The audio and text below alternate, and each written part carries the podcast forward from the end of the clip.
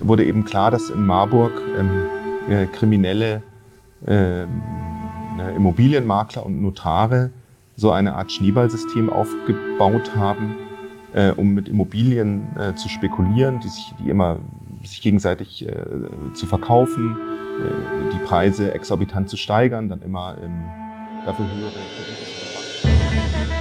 Hallo und herzlich willkommen aus dem Werkraum 56 in Marburg. Mein Name ist Steffen Schmidt und auf der gelben Couch führe ich Interviews mit Menschen aus Unternehmen in Mittelhessen über Produkte, Gründungen und Geschäftsmodelle. Produziert im Werkraum 56 in Marburg. Die gelbe Couch, der Wirtschaftspodcast aus Mittelhessen.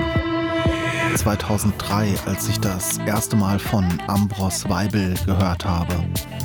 Er hat in den 90ern in Marburg gelebt und gemeinsam mit anderen das Theater Gegenstand und die Waggonhalle gegründet.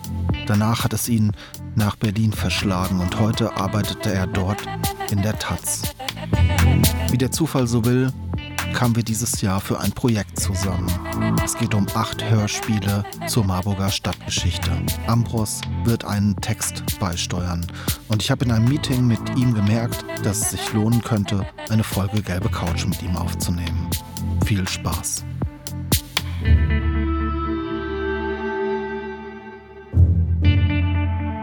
Ja, guten Morgen, Ambros. Schön, dass du heute auf der virtuellen gelben Couch bei uns zu Gast bist ich habe schon einiges von dir gehört. Ähm, ich glaube zum ersten Mal vor ja so fast 20 Jahren, als ich nach Marburg an die Waggonhalle gekommen bin.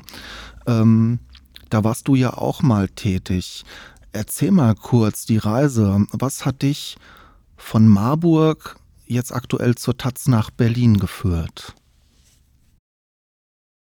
Ich habe äh, mehr oder weniger die ganzen 90er Jahre in Marburg verbracht mit einem mit der Unterbrechung eines äh, Auslandsaufenthalts in Italien und ähm, habe von Anfang an, als ich nach Marburg kam, als Civi äh, nach freier, freien Theatergruppen gesucht und habe die dann mit dem Theatergegenstand gefunden. Und das Theatergegenstand hat dann eben äh, eine bemerkenswerte Hartnäckigkeit bewiesen, was ja bei so freien Theatergruppen eigentlich eher unüblich ist ähm, sich sozusagen immer weiter zu entwickeln, äh, bis dann irgendwann das Projekt Waggonhalle Realität wurde. Und da habe ich dann bis 1998 ähm, war ich da tätig. Das 1998 ist nochmal einige Jahre auch vor meiner Zeit. Was hat dich dann nach Berlin geführt? Der Job? Hattest du keine Lust mehr auf Theater? Also ähm, für mich war dann diese Theatererfahrung tatsächlich abgeschlossen, was aber eine sehr befriedigende Sache eigentlich ist, dass ich etwas wirklich sehr intensiv gelebt habe und dann merkte, es ist jetzt auch gut.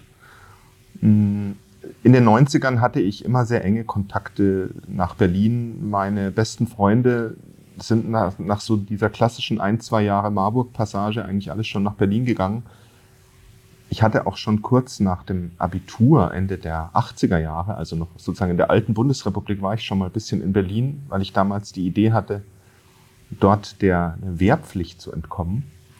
Und letztlich habe ich das dann, als ich dann das Gefühl hatte, in Marburg äh, geht es jetzt für mich zu Ende, war es eigentlich klar, dass ich nach Berlin gehe. Ich hatte aber keinen Job oder hatte da noch nichts, hatte da noch nichts Festes in Aussicht. Wir haben uns ja neulich an der Waggonhalle zum ersten Mal getroffen. Wie war das so für dich, zurückzukommen? Es hat sich ja doch viel verändert. Auf jeden Fall. Also die Waggonhalle war äh, ein, ein paradiesischer Ort im Nichts, wo man auch mit viel, viel Engagement und Aufwand Leute erstmal hinlocken musste und die dann dort aber natürlich auch einen, einen, einen gleichzeitig urbanen, durch die Gleise, ein, an Gleisanlagen und so weiter, einen urbanen Ort vorgefunden haben, der aber auch völlig am Rand der Stadt war. Und in den letzten zehn Jahren hat sich Marburg natürlich enorm verändert und all das, was jetzt da rund um die Waggon alle in die Höhe wächst, das ähm, muss man mal abwarten, inwiefern es den Charme den besonderen Charme dieses Ortes dann beeinträchtigt oder eben nicht. lass uns mal zu dem kommen, was du aktuell machst. Du bist bei der Taz gelandet. Erzähl mal unseren Zuhörern, wie war der Weg vom Theater in den Journalismus? Dieses Projekt Gegenstand hatte ja immer zwei Säulen. Das eine war das Theater und das andere war die Literaturzeitung Gegenstand, die wir in den 90ern herausgegeben haben. Und das war für mich möglicherweise sogar noch wichtiger als die Theatererfahrung, weil wir da in so Wochenendseminaren äh, unsere eigenen Texte und uns äh, zugeschickte Texte bearbeitet haben und da schon so ein, so ein, so ein Underground-Magazin gemacht haben, was, was auch in verschiedenen ähm, äh, Büchern heute dokumentiert ist. Ähm, ich, ich kam also dann als Autor nach Berlin. Äh, ich habe dann ähm, Bücher geschrieben. Ich habe zum Beispiel eine Biografie äh, geschrieben über den den Underground-Autor Jörg Fauser, der aber heute es dann doch bis zu Diogenes äh, geschafft hat. Und habe äh, parallel dazu immer auch mal äh, journalistisch gearbeitet, habe übersetzt. Und als ich dann hm, das zweite Mal Vater wurde, habe ich gedacht, dass es jetzt vielleicht auch an der Zeit wäre, das mal in eine Festanstellung zu überführen. Und bin dann ähm, zur Taz gekommen, für die ich vorher schon geschrieben habe. Und ähm, bin immer äh, bei ihr geblieben in den vergangenen äh, zwölf Jahren jetzt schon. Und welche Themen beschäftigen dich da? Sind es literarische Themen? Sind es Feuilleton-Themen weiterhin? Ähm, auch, aber also, also derzeit ähm, leite ich in der Taz ein Ressort, das nennt sich Taz 2, Gesellschaft und Medien. Äh, das ist sozusagen einerseits ein klassisches Gesellschaftsressort, also wir beschäftigen uns mit den Phänomenen, die, die weder so richtig in die, in die Politik passen, noch äh, so ein, so ein Rezensionsfeuilleton bedienen.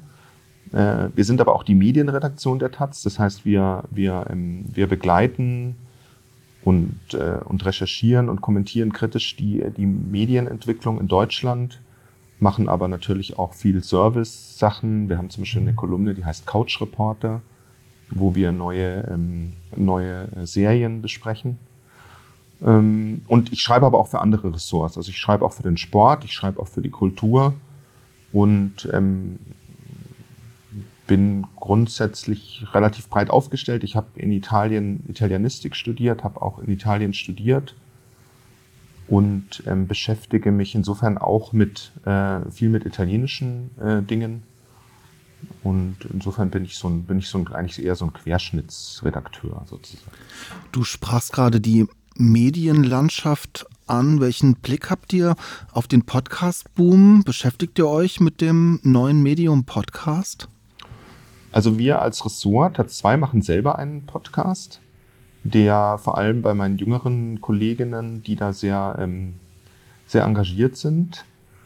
Ähm, wir beobachten auch äh, die Podcast-Szene, wir, wir schreiben auch drüber. Hm, für mich persönlich ist es äh, tatsächlich etwas, ähm, äh, wo ich ein bisschen gebraucht habe, den, den Mehrwert äh, für mich zu entdecken.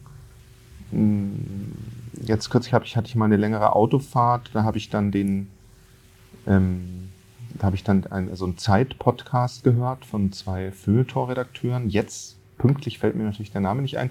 Das hat mir zum Beispiel sehr gut gefallen. Mm, und Pod, äh, wir in der Taz machen diverse Podcasts und wir haben sogar einen richtigen Wettbewerb darum, weil wir, weil wir äh, in, von der Infrastruktur her nicht, äh, nicht für, für, jedes Ressort einen produzieren können.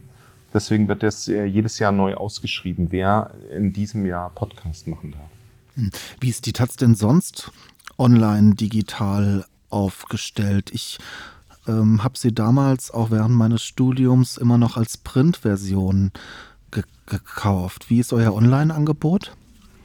Naja, wir sind, wir haben taz.de, wir haben, wir haben die App, wir, wir haben Angebote, die, glaube ich, ich bin jetzt nicht sozusagen in der Geschäftsführung tätig, aber die recht gut angenommen werden. So eine Verbindung von App lesen unter der Woche und am Wochenende dann ähm, äh, die gedruckte äh, Wochenzeitung.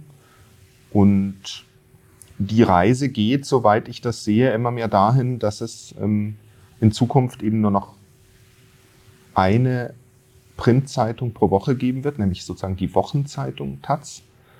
und dass äh, unter der Woche die äh, digitalen Angebote immer mehr eine Rolle spielen werden. Und, und das ist natürlich ein, äh, ein nicht immer unkomplizierter Prozess, äh, die, die Leserinnen und Leser da mitzunehmen. Aber soweit ich das verfolgen kann, äh, läuft das ganz gut. Wir im Werkraum 56 haben einen neuen Podcast gestartet. Auf der digitalen Ladentheke geht es um eure Themen. Es geht um die Produktion von Videos, Podcasts, Fotos und Texten. Abonniert uns auf allen gängigen Podcast-Portalen. Hört einfach mal rein, wir freuen uns auf euer Feedback. Wenn ihr Themen für unsere digitale Ladentheke habt, schreibt uns doch einfach eine E-Mail an info@wr56.de. Wir freuen uns auf euer Feedback. Jetzt arbeiten wir ja gemeinsam gerade an einem Projekt, das unterschiedliche Aspekte, die wir angesprochen haben, bislang vereint. Nämlich die Waggonhalle. Äh, da haben wir uns da mal vor, vor, vor drei, vier Wochen, vielleicht waren es auch schon acht, getroffen, um über das Projekt zu sprechen. Ähm, digitale Medien, es geht um Audioformat, äh, ist aber auch verknüpft mit deinem aktuellen Job als Journalist und auch mit einer konkreten Story. Ähm, erzähl mal, worum geht es in deinem Audioguide?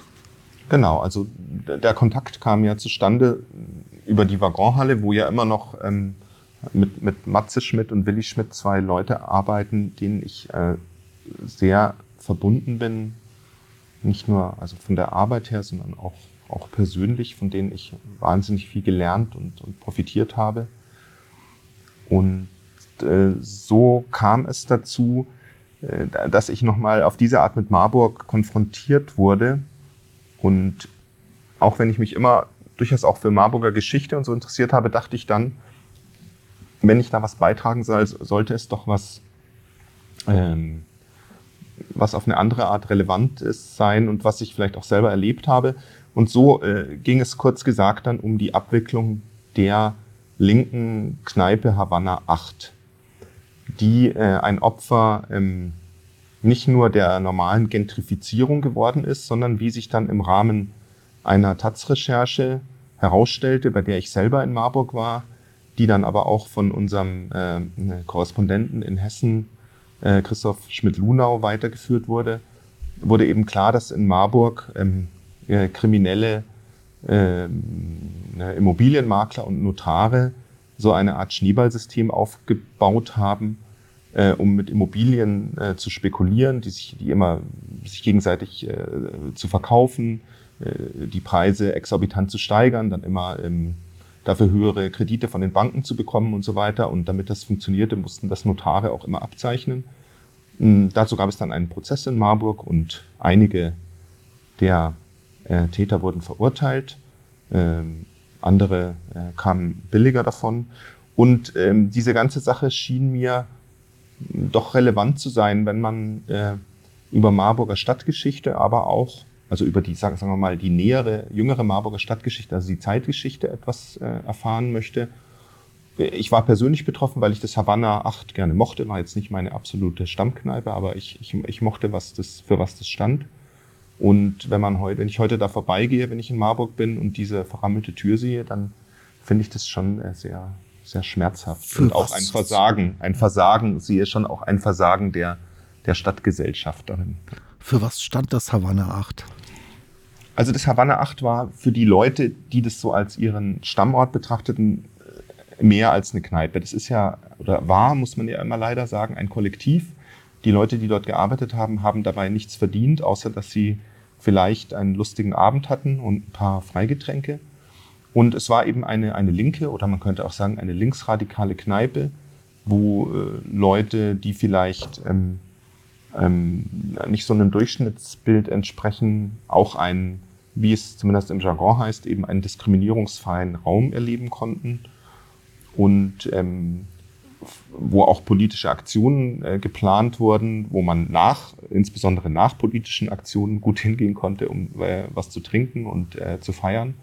Und für mich war es einfach auch ein Ort mit, mit angenehmen Leuten. Ich mochte die, die das damals in den 90ern machten. Und ähm, das Havanna, also viele Leute sind ja durchs Havanna gegangen, die dann nachher zum Beispiel auch in Berlin, also ein, ein Großteil, oder ein, ein, Großteil ist vielleicht übertrieben, aber ein guter Teil der Leute, die, die die Jungle World dann in Berlin gründeten, ich weiß nicht, ob du die kennst, diese Wochenzeitung, linke Wochenzeitung, mhm. die hatten ja, kamen ja auch aus so einem Havanna 8 Umfeld. Kannst du das Ganze nochmal bitte zeitlich einordnen für die Zuhörer? Wann war deine Havanna 8 Zeit? Und ähm, was du an Story erzählt hast, klingt ja schon nach so einem True Crime Wirtschaftspodcast. Ähm, wann hat die Geschichte geendet? Ich glaube, das ist noch gar nicht so lange her, oder? Ähm, also meine Zeit im Havanna äh, war äh, in den, in den äh, 90er Jahren vor allem.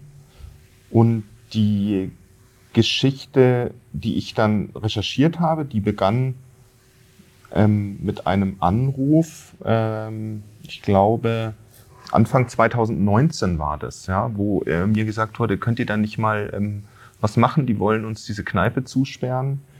Und ähm, da hatten dann auch schon, glaube ich, äh, ein, zwei andere Zeitungen darüber berichtet.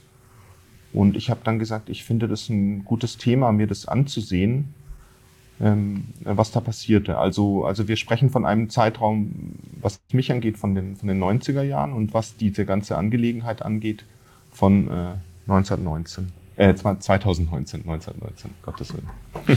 Spannend. Wir sind, wir sind gespannt auf den, auf den Audioguide, der ja schon so einen kleinen journalistischen Ansatz hat. Ähm, Ambros, ich wollte noch mal fragen, wie blickst du denn auf das nächste Wochenende und ihr von der Taz? Seid ihr sehr gespannt? Seid ihr entspannt? Ist es gerade heiße Phase? Wie ist die Stimmung in Berlin? Ja, ist schon, äh, man spürt schon so eine gewisse Vorwahlspannung äh, auf jeden Fall. Also das ist immer toll, in so einer, in so einer Zeitung zu sein, weil äh, solche Ereignisse dann immer noch mal eine andere Energie in den Laden pumpen. Ähm, wir merken jetzt auch, dass mehr Leute, mehr Kolleginnen und Kollegen wieder Lust haben, ins Haus zu kommen aus dem Homeoffice, weil man einfach äh, miteinander äh, sich austauschen will. Wir haben ja eine, eine spezielle Wahltaz jetzt drei Wochen äh, vor der Wahl immer als, äh, als Sonderbeilage. Und ähm, ich bin gespannt. Äh, ich bin aber insofern entspannt, weil ich schon gewählt habe. Also muss ich mich da, muss ich mir am Sonntag keine großen Gedanken mehr machen. Aber alles dreht sich bei euch um die Wahl gerade. Also viel dreht sich um die Wahl. Ne? Also wir sind, äh, die Taz ist ja eine Zeitung, die aus Bewegungen entstanden ist.